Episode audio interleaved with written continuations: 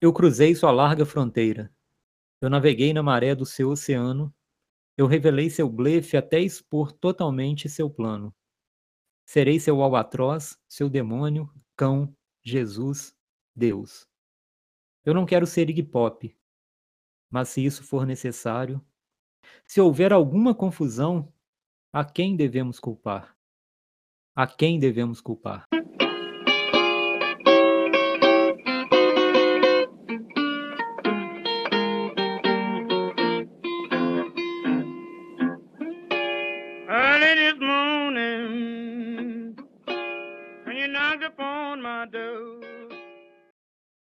Salve William, salve queridos ouvintes do podcast Tempo Redescoberto. Com a, uma parte da letra da música I Took Your Name, do R.E.M., a gente inicia mais um episódio. E hoje é dia de discoteca básica, na qual falaremos sobre o álbum Monster. Olá, Fábio. Olá, querido ouvinte.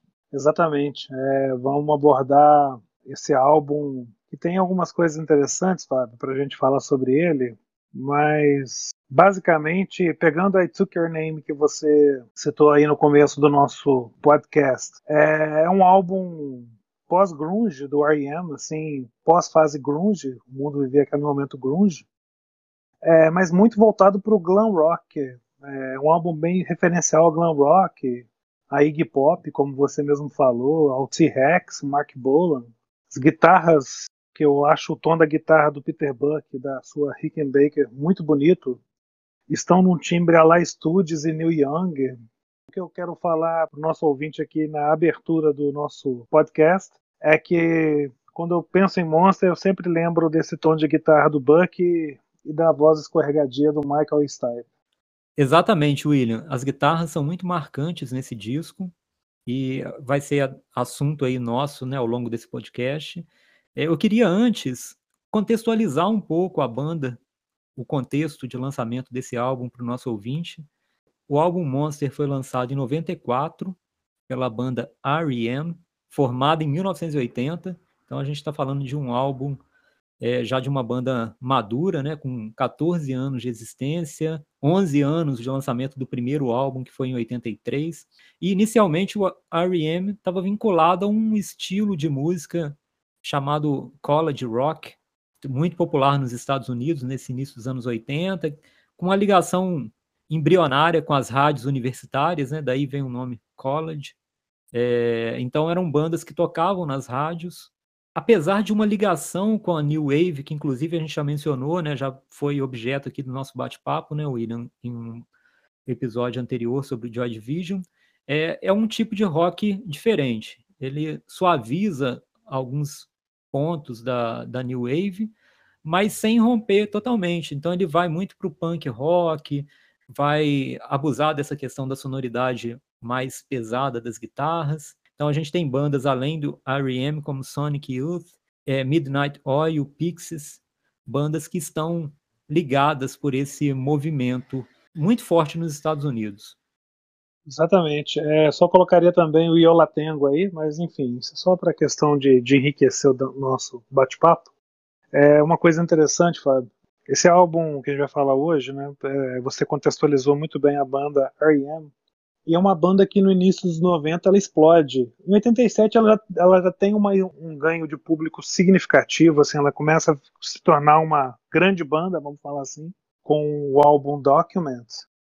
Tinha The One I Love, que é uma música famosa, The End of the World as We Know It and I Feel Fine, viraram hits da banda né, em 87. Mas com Out of Time, em especial Losing My Religion, que é uma música que marca acho que é a nossa geração, vamos falar assim.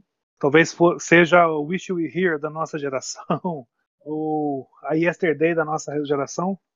É, a banda se transforma numa mega banda. Isso a gente está falando início de 90. Ela começa a competir com o U2. Eu acho assim, elas estão ali naquele momento, não em competição. Eu acho que as bandas não, não nutrem esses sentimentos assim mas todo o mainstream começa a, a, fazer dessas duas bandas as maiores bandas do planeta. Você tem de um lado o R.E.M., do outro lado o YouTube. E é interessante, é só uma coisa assim, a gente não vai falar do YouTube, que eu vou falar só do R.E.M. hoje, como que após o Out of Time a gente tem uma fase é, de ruptura da banda, de negação, do, de rejeição desse passado, desse college rock, dessa rejeição, assim, porque vamos só contextualizar para o nosso ouvinte. Estamos falando do início dos 90. O grunge explode em Seattle. Aquele som sujo que vem muito é, escorado e muito baseado na postura do Southern Rock, que é com Neil Young. Temos bandas como Soundgarden, Nirvana, Pearl Jam. Então, assim, o mundo começa a, a, ter uma efervescência por esse som sujo e de guitarras distorcidas. O que, que o R.E.M. faz em 92? Eu costumo falar que ele lança o Dark Side of the Moon, né, o lado negro do mainstream. Ele lança um álbum pop de música lenta, que nem a Pat Smith, fez, Pat Smith fez em 76 com Horses. Ele lança o Automatic for the People, que é um punk em conceito. É, ele quebra totalmente, assim, é um disco que eu falo, é um lado escuro do mainstream. A banda vai rejeitar essa postura assim acomodada do sucesso, de repetição de fórmula do Out of Time, que poderia ser uma repetição de fórmula a partir do sucesso de Losing My Religion, Shiny Happy People, em especial, e ela vem com um disco totalmente provocativo. Por quê? Porque o mundo todo está ouvindo guitarra suja, ele, ele vem com um disco quase que acústico. Smash, smash, crack, shack, tie another one to your back, baby.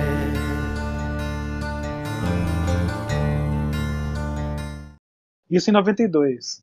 E em 94 vem com Monster. E é bom de contextualizar que o Monster é lançado no mesmo ano, mas seis meses ou cinco meses depois do suicídio do Kurt Cobain.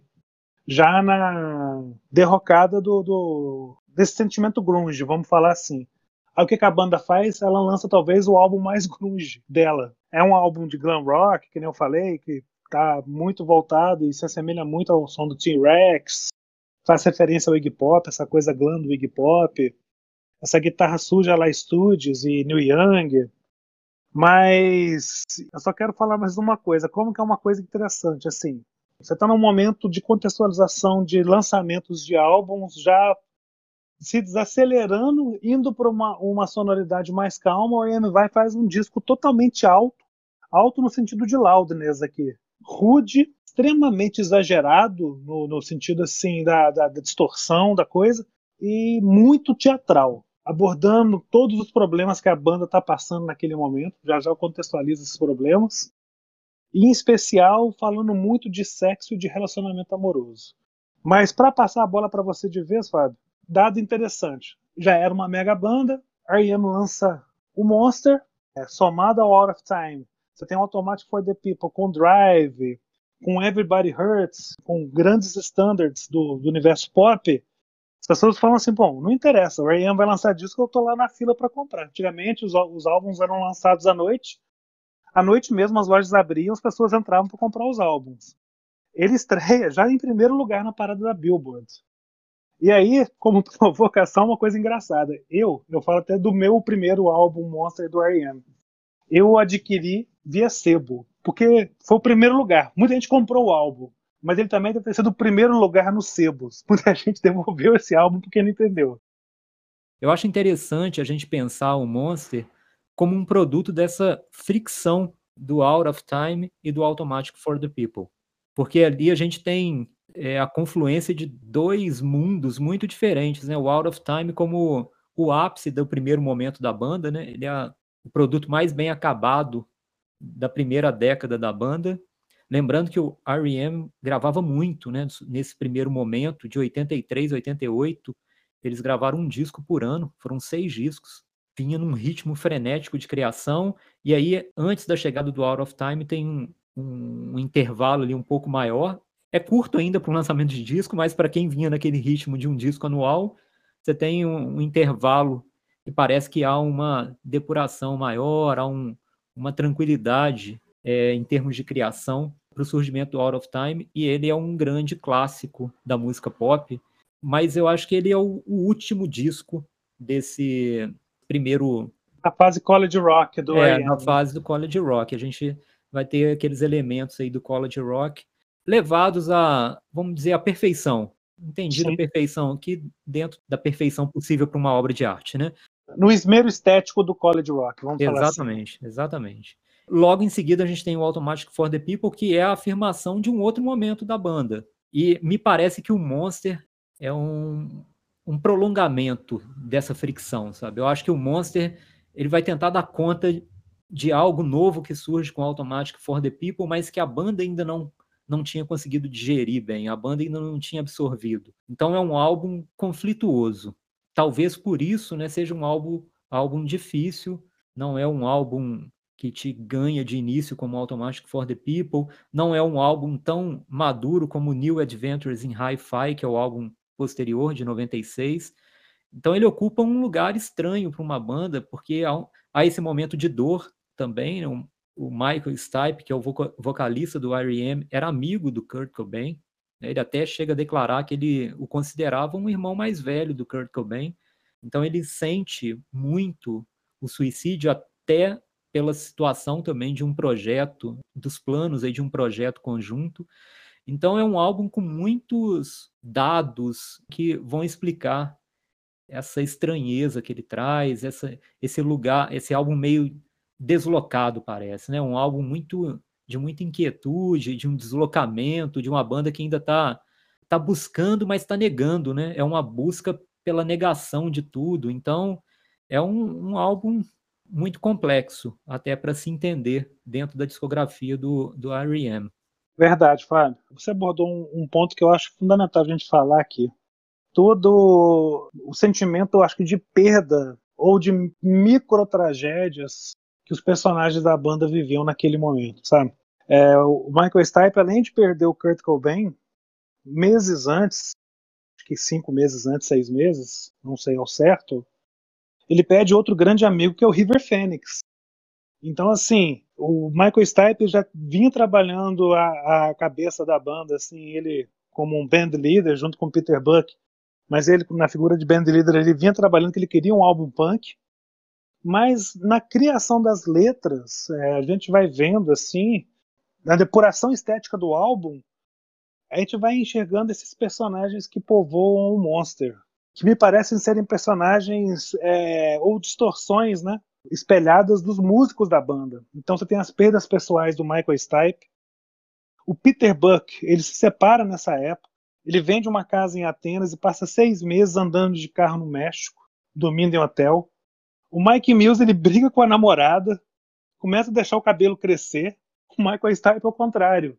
Ele é, na primeira música que a gente vai comentar aqui do álbum, quando lançam um clipe, a primeira cena que a gente vê o Michael Stipe totalmente careca. Ele vinha é, usando boina, cap, mas existe esse choque assim dessa situação toda. E o Bill Berry, que é o baterista, ele está adoentado. Tanto é que o Bill Berry descobre um diagnóstico da doença dele, uma doença mais séria. E no álbum seguinte, que é o New Adventures in Hi-Fi, ele já anuncia com a, a banda que não vai continuar mas ele explica a situação dele para a banda, a banda entende, mas ele fala assim: ó, vocês me prometem duas coisas. Primeiro, não comentem isso com ninguém e vocês vão seguir. Então, assim, é um álbum povoado de muitas perdas, né? Como a gente está falando aqui. E isso acho que vai ajudar o ouvinte a entender bem esse lado do, do, do álbum mesmo, assim, como um fenômeno musical dos anos 90. É muito interessante, William, você mencionar essa questão das personalidades que se, são expostas nas músicas, e isso para mim tem muita relação com o próprio título do disco, Monster.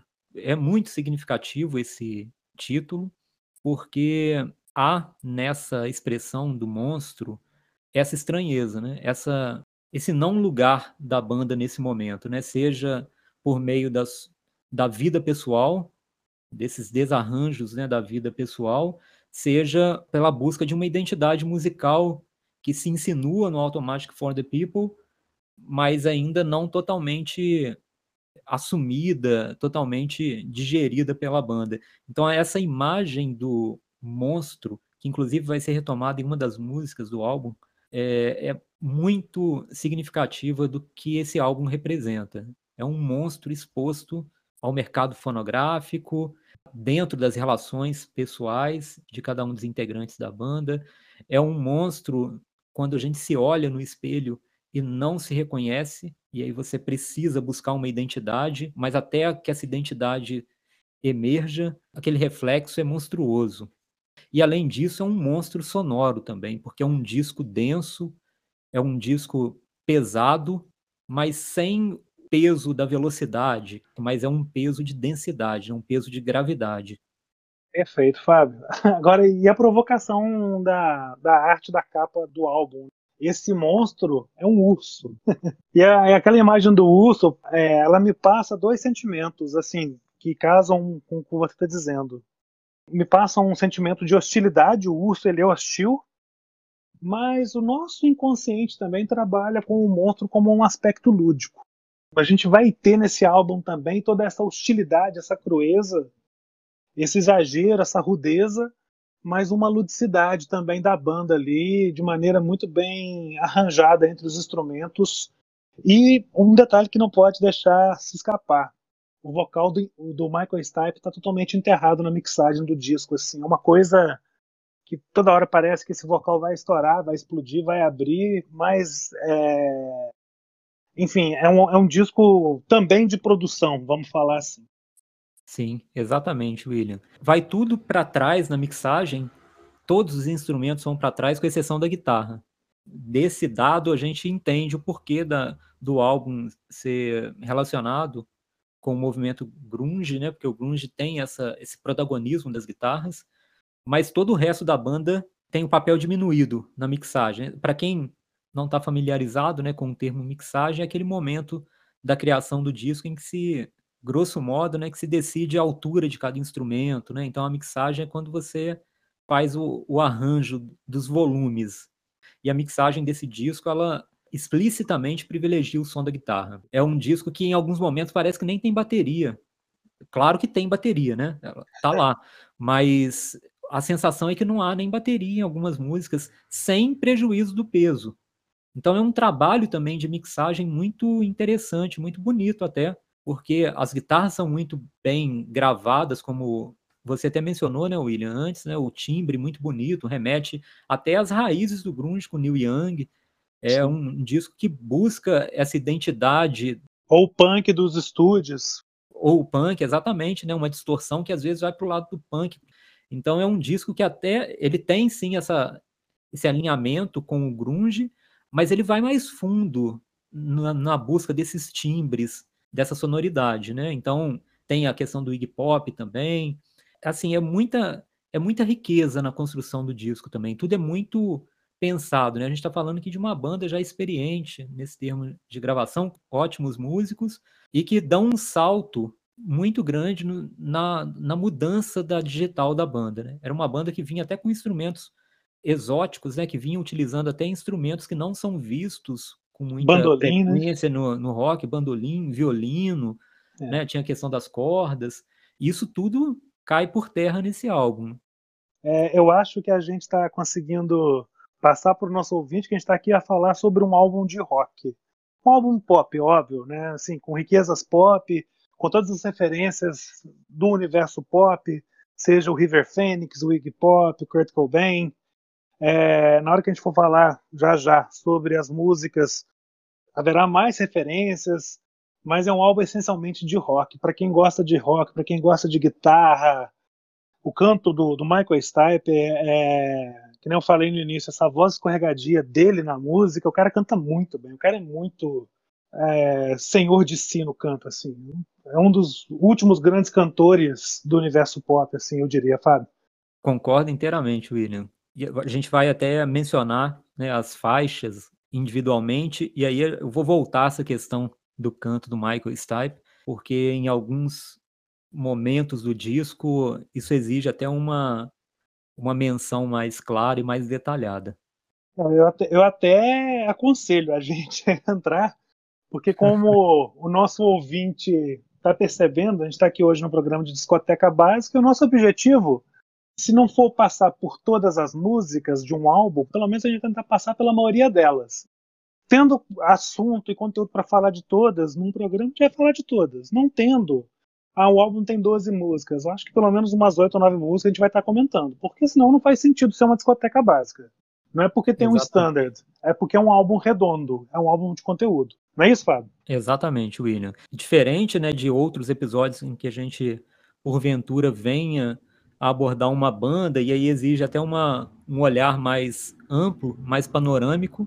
A intenção aqui é falar sobre o álbum, então exige mesmo esse mergulho, o abandono desse olhar mais generalista né, para uma busca da, da essência. E a essência de qualquer disco são as faixas, né, são as músicas.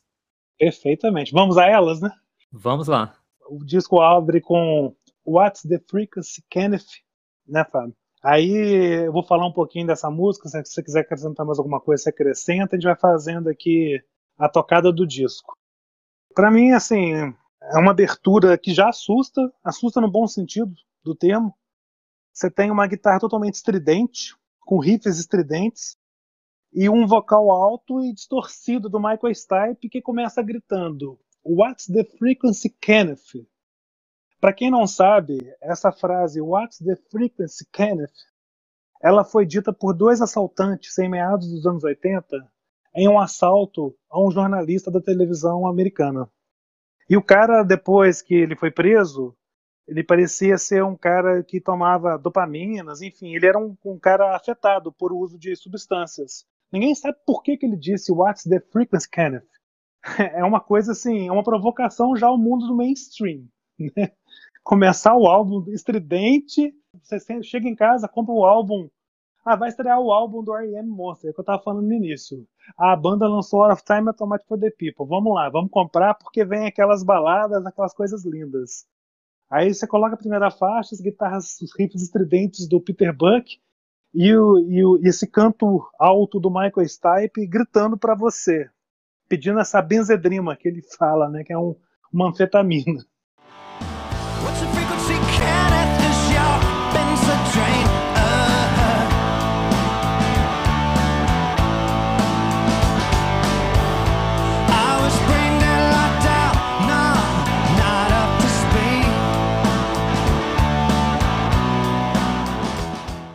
Uma música muito forte. Eu, adoro a música. Aliás, o clipe dessa música é onde eu citei já anteriormente. Aparece o Michael Stipe careca. Primeira vez que a gente vê o Michael Stipe careca.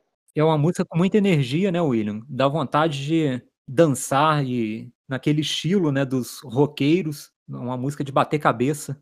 É uma música muito forte, muito enérgica, até um, expressa uma certa revolta. Né? Há um, uma questão meio de explosão nessa música, né? Um dos poucos momentos, eu diria, do disco em que há essa explosão no sentido mais vital da palavra, né?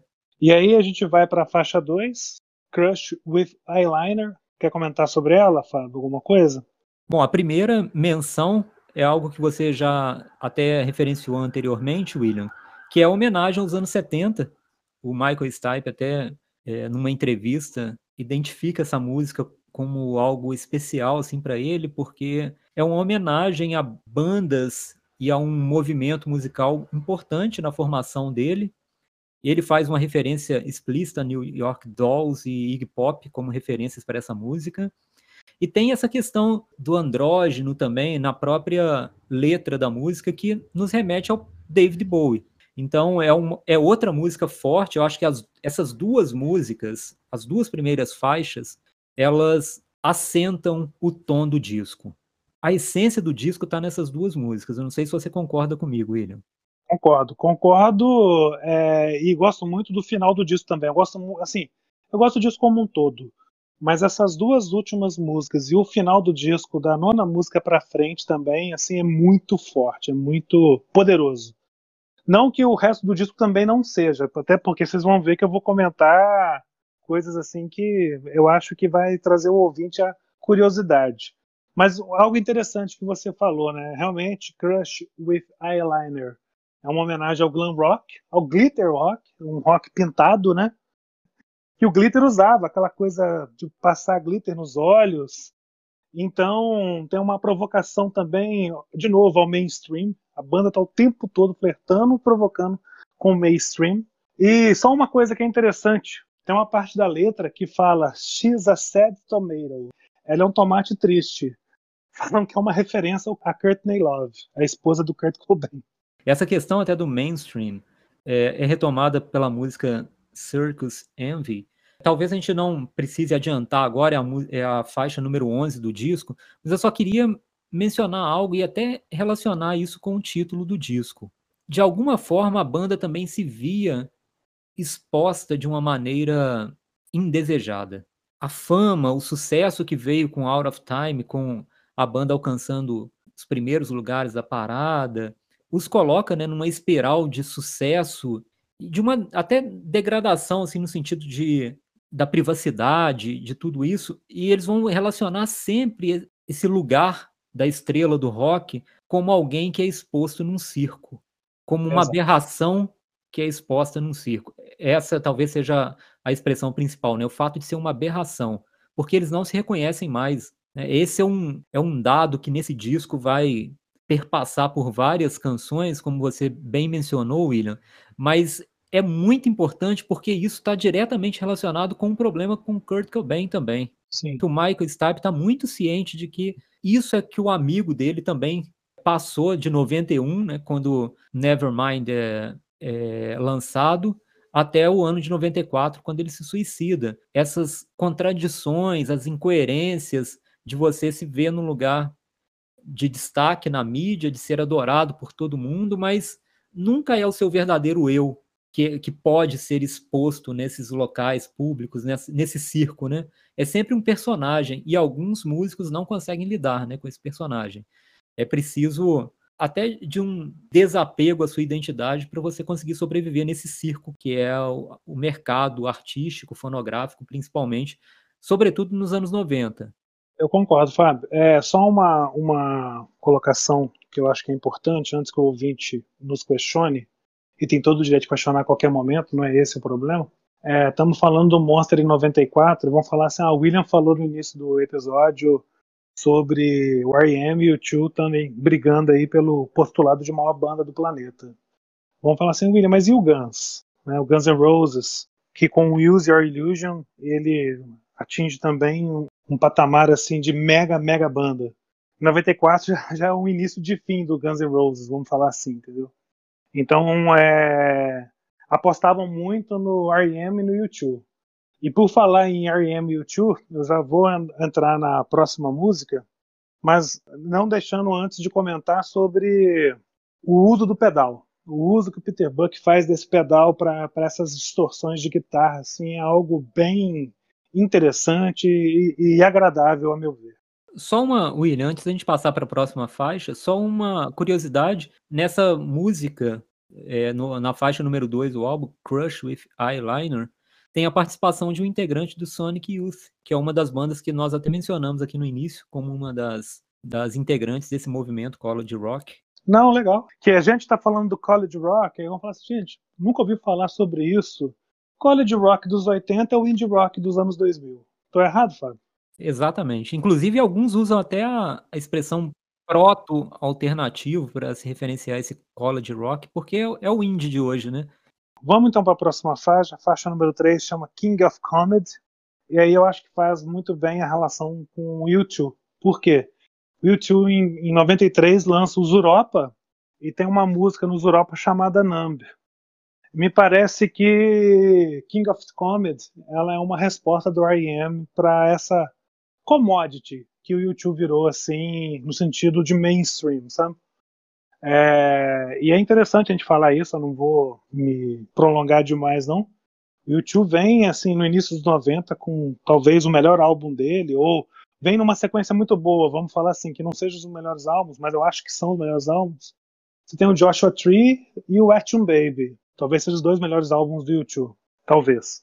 E os Europa já é uma repetição. E eu tô falando aqui da King of Comedy, me parece uma resposta do R.E.M. à música Numb, do, Europa. É, onde você tem um som bem mais áspero, com um ritmo muito incomum, que vai abordar justamente essa história assim, a arte tem que ser diferente da commodity, você não pode ser um rei da comédia. Eu, eu acho bem assim, interessante essa história, como que ele vai falar na King of Comedy sobre o executivo de publicidade, esse fluxo de sexo e dinheiro que envolve todo o mainstream, as bandas, megabandas, né, tudo aquilo que envolve o obscuro objeto do desejo, vamos chamar assim. É uma faixa bem interessante, uma faixa que não falei, de ritmo incomum e um som bem áspero assim e esteticamente eu diria até mais mais evoluída. Para mim também é a mais incomum do disco. Chama muita atenção pela estranheza do ritmo, pela forma como ela é cantada também. É uma faixa estranha, mas eu penso que seja o próprio objetivo dela mesmo causar essa estranheza, até mesmo com a possibilidade desse, desse traço irônico dela, né? Para ilustrar também outra questão envolvendo essa música, King of Comedy, e a música You, que é a última, são as duas músicas que o Michael Stipe declarou que não gostaria que tivesse entrado no disco, porque ele acha que não estavam ainda amadurecidas o suficiente.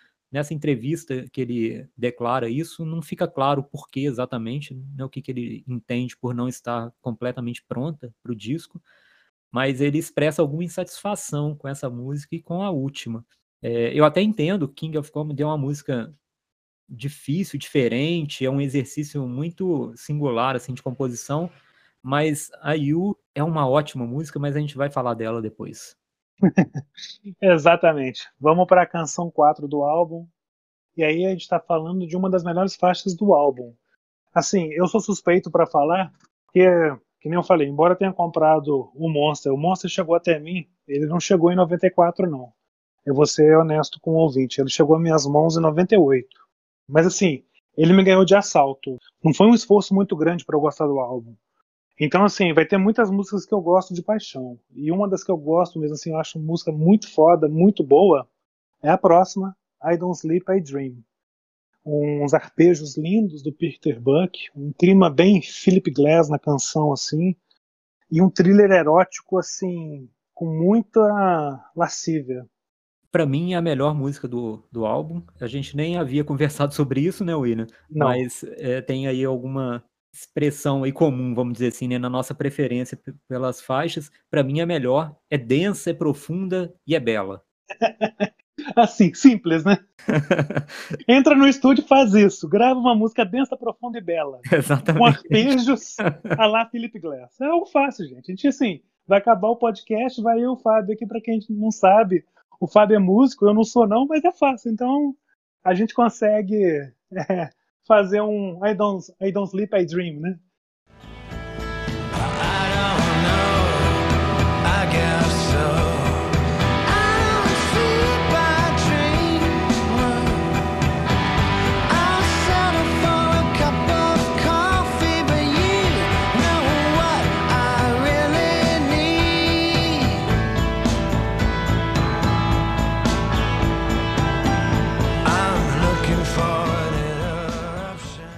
Mas vamos lá. É, a próxima música é Star 69, do, do álbum, é a música 5. É uma música em que eu destaco, em especial, o canto do Michael Stipe e a forma como ela foi gravada. Com a voz quadruplicada dele, assim, com os efeitos de ecos conspiratório. A gente também não sabe se Star 69 tem alguma coisa a ver com posição sexual 69, enfim. É todo um jogo ali de Aí eu volto a dizer, estamos é, na canção 5. A gente está comentando aqui em alguns momentos as canções, e aí o ouvinte vai falando, ah, tem aqui momentos então de monstruosidade, de hostilidade, mas também tem momentos de, de ludicidade, de lúdico. É uma boa canção. Acho que não explica nada, mas eu fui buscar agora para a gente gravar esse podcast. Eu fiquei intrigado também com esse título, Star 69. E eu fui buscar alguma informação sobre o que significaria, poderia significar isso. E aí eu descobri, isso vai fazer pouquíssimo sentido para essa geração mais nova que usa celular, mas é a forma de se acionar a última chamada de um telefone nos Estados Unidos. Então você apertava estrela e o número 69, e aí o telefone discava para o último número que havia sido chamado por aquele telefone mas eu fiquei curioso e, e, consegui essa informação. Então talvez tenha alguma referência.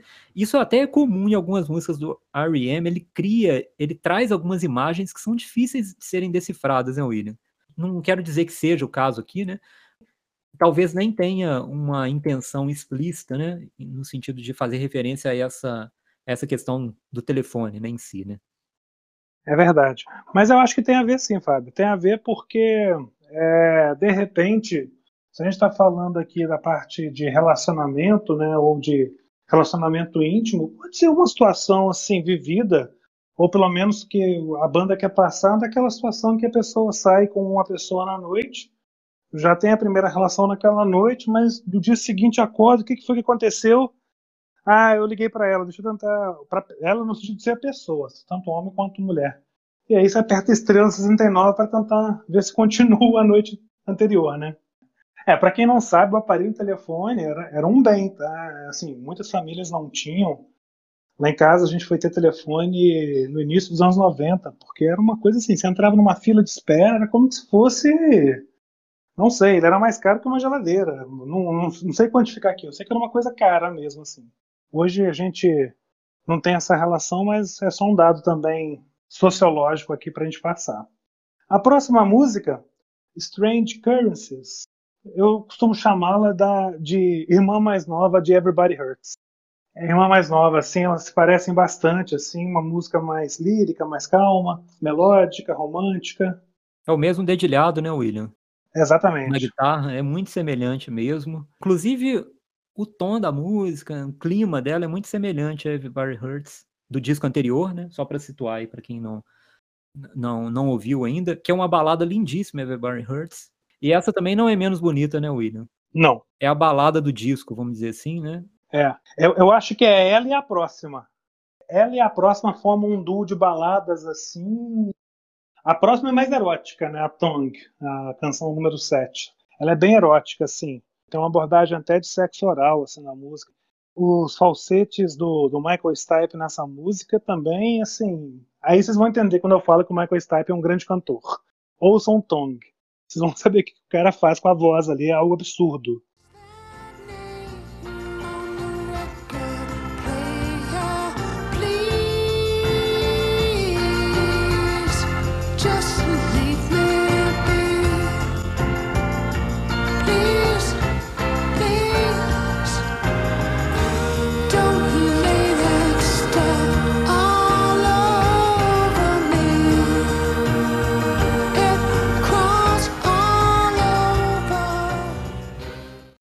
Acho a música linda, assim, é, e ela é uma canção frágil, assim, sabe? E, e, eu chamo essa canção de uma canção subestimada do R.E.M. Ela tem muita coisa ali, é uma pérola negra que as pessoas ainda não descobriram.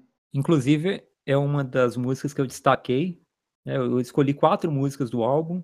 A primeira, né, I Don't Sleep, I Dream, eu já mencionei. E essa é a segunda, é a segunda música destacada por mim, porque é, é linda mesmo. Ele faz a música inteira em falsete, ou seja, com aquele tom de voz bem alto, né, quase num, num registro feminino, e a, talvez até pela perspectiva feminina da música.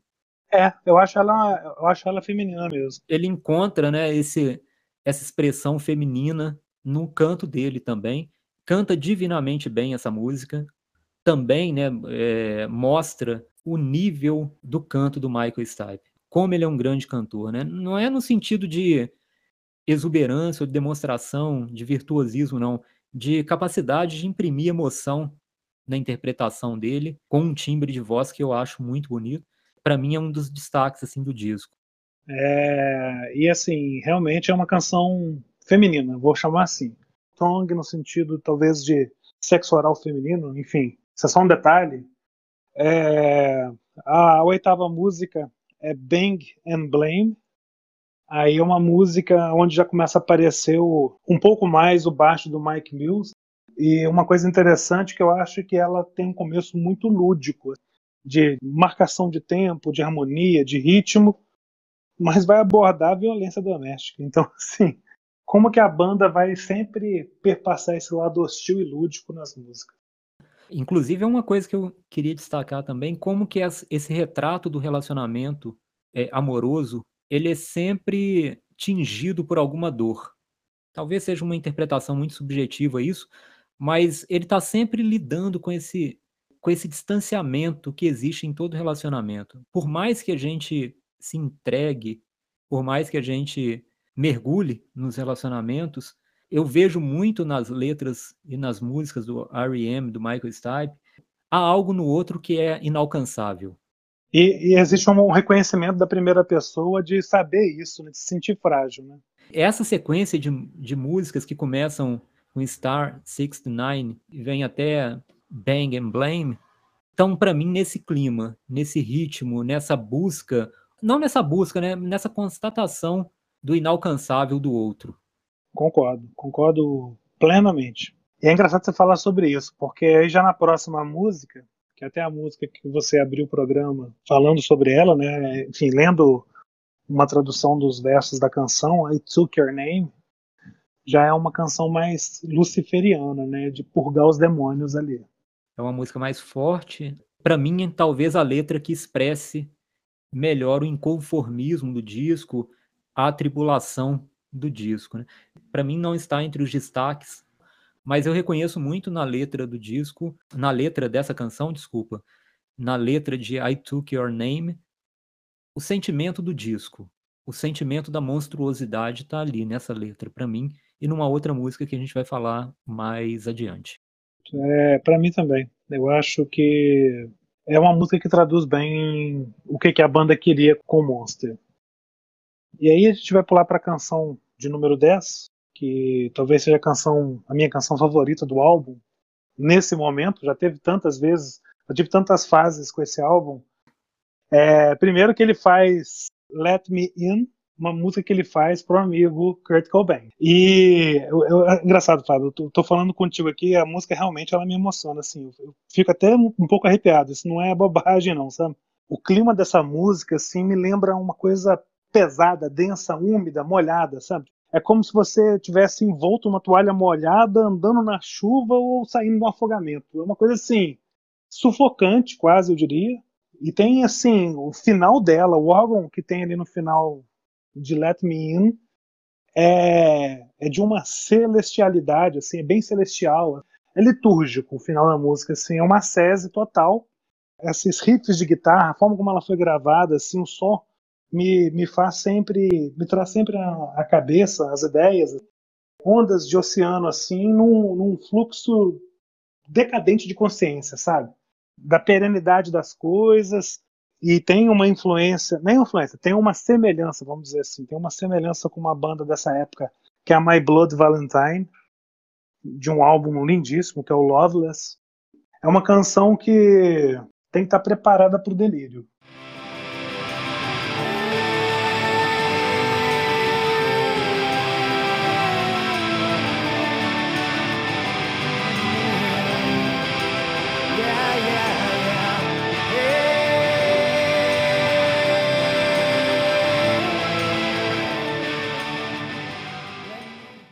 É uma canção até difícil mesmo de abordar, né, William? Ela é muito emotiva. A gente ouve a música e sente a dor do Michael Stipe pelo suicídio do Kurt Cobain. Lembrando, né, que o, o Kurt Cobain se suicidou, o, o álbum estava sendo gravado, o Monster. Essa música foi feita pelo Michael Stipe exatamente no momento de maior sofrimento dele pelo suicídio do Kurt Cobain. Ele chegou um dia no, no estúdio e não estava conseguindo lidar com aquilo e a música é um, é um extravasamento de dor, culpa, confusão pela decisão né, de tirar a vida por parte do Kurt Cobain. E o refrão é um grito mesmo, né? Let me in. Né, deixe-me estar junto com você, né? Deixe-me participar dessa dor para eu tentar te ajudar, né? Deixe-me estar dentro de você, né? Deixe-me entrar em você, né? Literalmente, né? Ou seja, é. compartilhe essa dor comigo que eu te ajudo, né? É uma coisa, assim, tá em outro outra dimensão de experiência essa música. É uma coisa libertadora. Esse grito não é do Let Me In, e eu acredito que tem ajudado muito o Michael Stipe a superar isso. Algumas vezes ele deu declarações que ele se sentia até culpado por não ter percebido a iminência de um suicídio. Com ele tendo esse sentimento, né, de ser um irmão mais velho, é uma culpa que é difícil, né? E de espreitarem um projeto no futuro próximo, né? Sim, então, é uma culpa difícil de você lidar, né? Porque é um amigo e você, de alguma forma, não percebeu uma situação tão desesperadora a ponto de levar uma pessoa a suicidar, né? Então, é a música do disco, sim, porque é, é a música da expiação, né? é a música que quase dá sentido a essa obra, né? Eu entendo que o Michael Stipe é, devo até ter esse disco num lugar especial, assim, na carreira, na vida dele, por causa dessa música. Ainda que I Don't Sleep, I Dream, para mim, seja melhor, mas é uma música que não dá para passar por ela incólume. Exatamente. Não dá mesmo. É, e é uma coisa assim interessante. Vamos, a gente está enaltecendo muita música porque realmente quando o ouvinte, quem não a conhece, ao, ao ouvir vai ver que realmente é algo muito forte. Mas assim, nosso programa hoje é discoteca básica, mas Let Me In podia ser bem um episódio do Entre a Dor e o Nada, porque Exatamente, William. O Michael Stipe, ele ele fala, vai escolher a dor, e ele pede para entrar. Então é de uma irmandade, é de uma grandeza de sentimento, assim, de uma honestidade que falta muito para o universo pop, sabe? Essa honestidade que a gente encontra nessa banda e nessa música.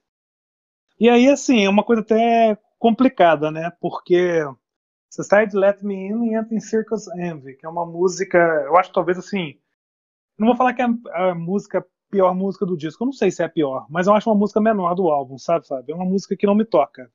Se você tiver coisas para apontar, até vai ser interessante para eu poder reescutá-la. Mas eu acho uma, uma, uma, canção menor, assim. De 12 faixas, eu colocaria ela e King of Comedy. King of Comedy eu ainda consigo gostar mais, assim. Eu ainda acho a música mais inteligente. Talvez para mim é a pior música do disco mesmo, tô pensando aqui agora. De nota digna de ser mencionada dessa música, eu colocaria a ideia da exposição pública da monstruosidade do artista que é jogado no covil do mainstream. Eu só consigo ver essa música dessa forma, sabe? Quando ele fala do monstro, da aberração que se expõe e da aberração que eles acabam se transformando a partir do momento em que você é alçado ao panteão das, da banda do momento, né?